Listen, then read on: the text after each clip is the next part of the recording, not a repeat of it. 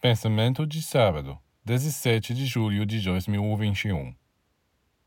Há muitos cantores que, através de suas vozes, emitem ondas desarmônicas ou insalubres para o público, e assim os fazem regredir para estados caóticos, perturbados e apaixonados. Onde estão aqueles que, através de suas vozes, inspiram seu público a abandonar suas vidas monótonas e medíocres e abraçar uma nova vida dedicada à beleza e à luz?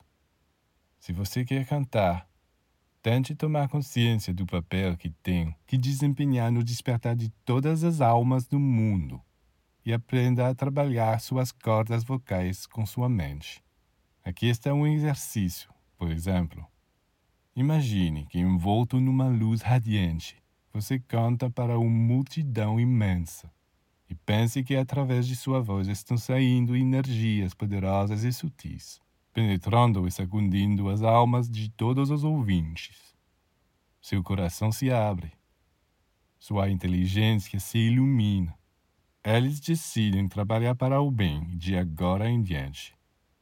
Pratique desta forma por meses, por anos e chegará o dia em que sua voz despertará nos seres apenas sua natureza superior, sua natureza divina.